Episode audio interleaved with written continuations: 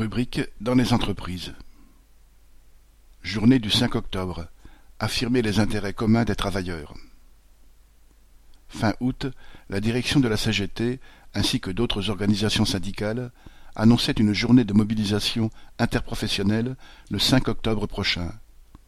C'est la première fois depuis des mois que les syndicats ouvriers appellent les travailleurs à exprimer leur mécontentement sur leur terrain de classe. Cela pourrait être un pas dans la voie de la préparation d'une riposte générale, si du moins cet appel n'était pas en réalité dilué dans une multitude d'autres.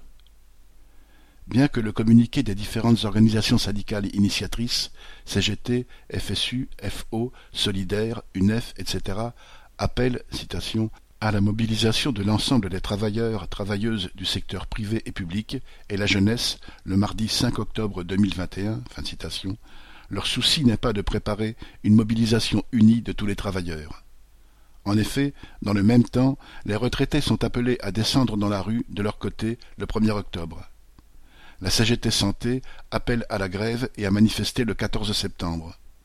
Quant aux travailleurs de l'éducation, il leur est proposé une mobilisation le 23 septembre. Ainsi, les directions syndicales émiettent les possibles réactions comme si les problèmes des uns et des autres n'étaient pas profondément liés, comme s'il existait des solutions catégorielles, comme si la force du monde du travail n'était pas justement son nombre, sa place dans l'économie, et sa conscience d'être une seule et même classe face à celle des parasites et des exploiteurs.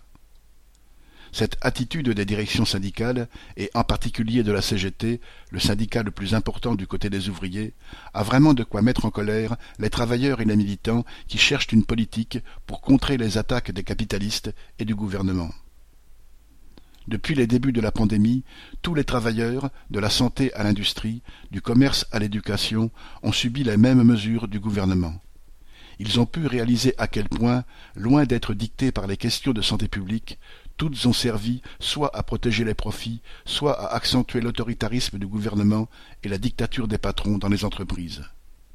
Les travailleurs sentent, à juste titre, que les attaques vont se poursuivre. Les licenciements en cascade depuis des mois, les moyens jamais alloués à la santé, les fermetures de lits d'hôpitaux qui continuent, le non-recrutement d'adultes dans les écoles, la réforme mise en place contre les chômeurs, tout cela ne forme qu'une seule politique par tous les bouts, il s'agit de faire payer aux travailleurs et aux classes populaires les cadeaux faits au patronat, tout en aidant celui-ci à tirer encore plus de profit du travail ouvrier par l'aggravation des cadences et la précarité. Il n'y a qu'un moyen de résister à ces attaques et d'y répondre, c'est l'union de tous les travailleurs, les chômeurs, les retraités, les étudiants ayant perdu leur petit boulot, les intérimaires, les fonctionnaires, les cheminots, etc. Il est possible de construire cette union car les attaques sont ressenties par tous, même si elles n'ont pas partout les mêmes formes. Et surtout, les problèmes des uns et des autres se rejoignent. Tout le monde connaît, de ce côté-là de la société, les salaires et les allocations insuffisants. Alors, cette union est réalisable autour de revendications qui justement l'expriment. Il faut des augmentations des salaires et des allocations avec leur indexation sur le coût de la vie pour tous il faut imposer aux patrons une répartition du travail dans les entreprises pour que tous aient un emploi.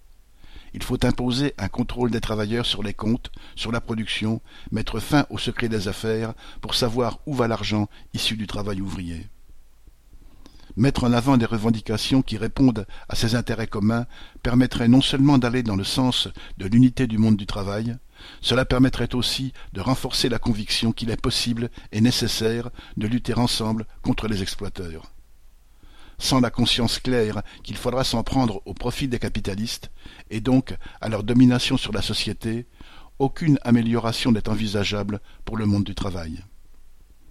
On ne peut pas compter sur les directions syndicales pour avancer sur ce chemin de la mobilisation mais tous les travailleurs conscients et les militants combatifs peuvent défendre la nécessité d'une réaction d'ensemble des travailleurs.